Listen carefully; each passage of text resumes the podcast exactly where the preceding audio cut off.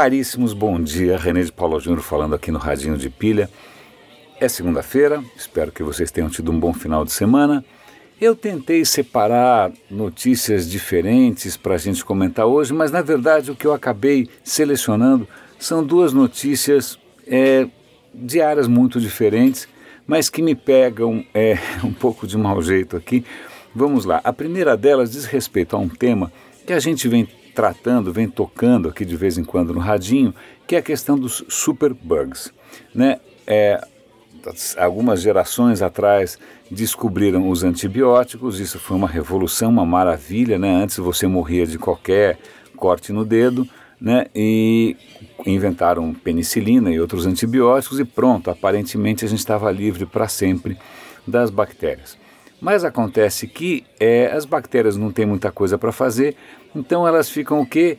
É, mutando, é, mutações, seleção natural e vão o que criando resistência aos antibióticos. Recentemente eu publiquei uma notícia aqui, ou comentei uma notícia, não sei se vocês se lembram, que na verdade, inclusive as bactérias conseguem, como uma comunidade, reagir contra antibióticos. Então, é, o nosso inimigo é um pouco mais esperto do que a gente imaginava e a gente está chegando, na verdade, já chegou, essa é a conclusão do artigo, a gente já chegou é, nem à beira do precipício. Segundo o médico do, citado pelo artigo, a gente já está caindo do precipício, que é o seguinte, um caso bastante específico, uma senhora de 70 anos, americana, vai para a Índia, quebra a perna, pega uma infecção, volta para os Estados Unidos e nenhum medicamento consegue salvar a velhinha. Ou, né? ou seja, não é o fato de que ela voltou para o país mais desenvolvido do mundo que ela vai conseguir. Não, não, não teve jeito, ela morreu.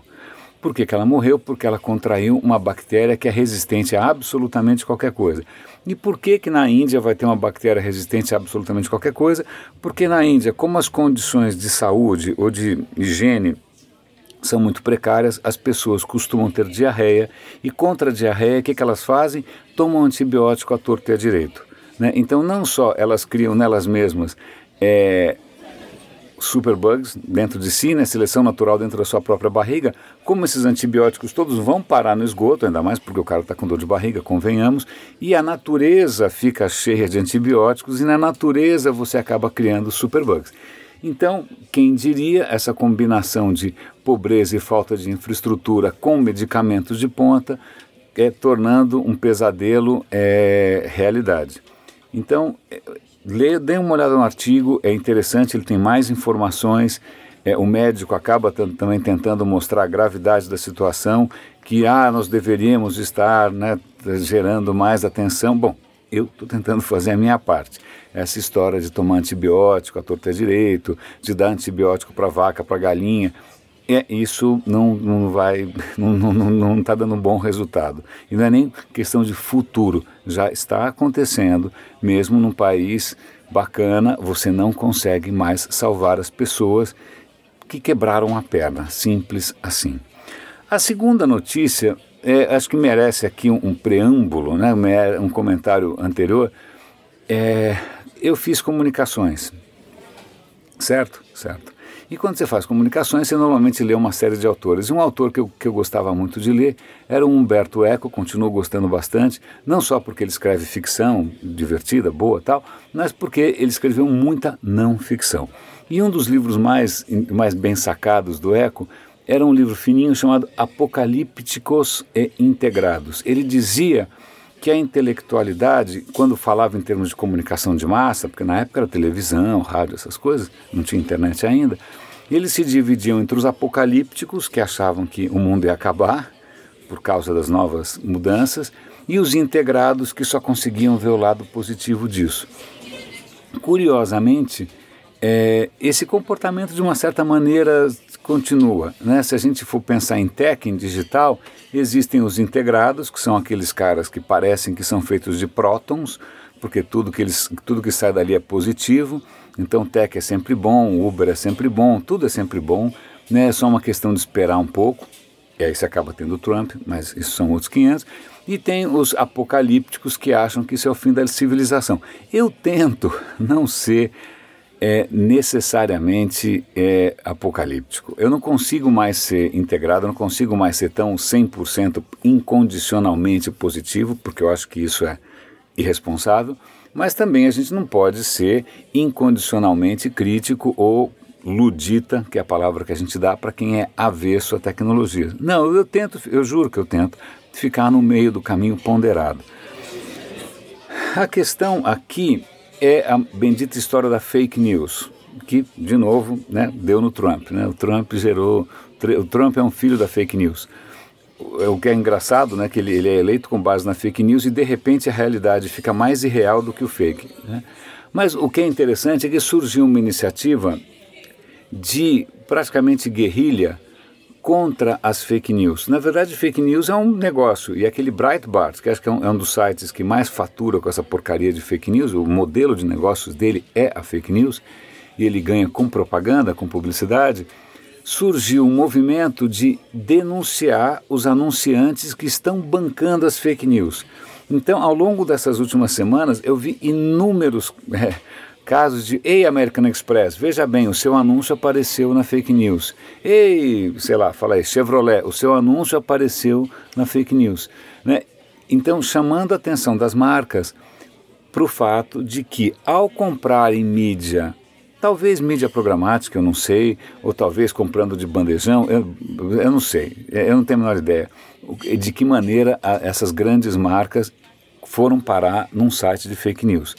Mas a questão é, talvez o fato de não haver supervisão humana, talvez o fato das coisas serem automatizadas, talvez o fato de que, sei lá, de repente funciona, os caras estão patrocinando o, aí sim para mim é o apocalipse total né, da civilização. É, e aí eu vou fazer um parêntese aqui. Hoje de manhã me peguei é, comentando, ou me, melhor dizendo, respondendo a um comentário no, no, no, post de um amigo, aquelas coisas que eu não deveria mais fazer, eu me prometo, eu me prometo que eu não fico, não deveria mais, que eu não, não vou mais, sei lá, essa história de ficar, eu, às vezes eu não resisto, é isso, às vezes eu vejo um negócio lá, eu acabo dando pitaco, eu já tentei me controlar, mas às vezes eu, eu, eu faço besteira. E no, o, o, caso em questão era um post sobre jornais impressos, né? um post meio irônico, com relação ao fato de ainda haver jornal impresso e revista impressa tal. E eu fui lá defender. Eu falei, olha, desculpe, mas eu acredito não só em jornal impresso, em revista impressa, em livro impresso. Né? Eu acredito ainda no papel do jornalismo, eu acredito no papel da editoria. Né? A hora que a gente foi perdendo isso, a gente não substituiu por nada melhor. E aí um rapaz mais novo, ah, não, imagina, eu vou lá gastar dinheiro com notícias, tenho coisas aí de graça, né? E também eu não confio mais na mídia, eu prefiro escolher as minhas próprias fontes. E aí, voltando para minha formação em comunicação, eu me lembro do estrago que foi ter professores ideologicamente comprometidos com uma agenda blá blá blá, porque eu lembro que assim que você entra numa escola de comunicação, a primeira coisa que fazem é dizer que existe uma indústria cultural, que o capitalismo molda a comunicação, os meios de comunicação são capitalistas, portanto são ruins, não é? Então toda a mídia é suspeita porque nenhuma mídia é imparcial, blá blá blá. Então eles fazem todo um trabalho de desconstrução do jornalismo, desconstrução das mídias, né? É, e não fica muito claro o que, que eles querem colocar no lugar. Ao longo dos últimos anos, uma nova geração de comunicólogos né, levantou essa, essa lenda do jornalista cidadão, né? então o blogueiro, que é um cara puro, que é um cara sem nenhum tipo de agenda, né? um cara que está falando com absoluta autonomia, ele não está mais sujeito às leis de mercado. Eu vi essa romantização acontecer ao longo dos últimos 5, 6 anos. E eu, na época, já fiquei de cabelo em pé e continuo de cabelo em pé. Por sorte, ainda tenho bastante cabelo.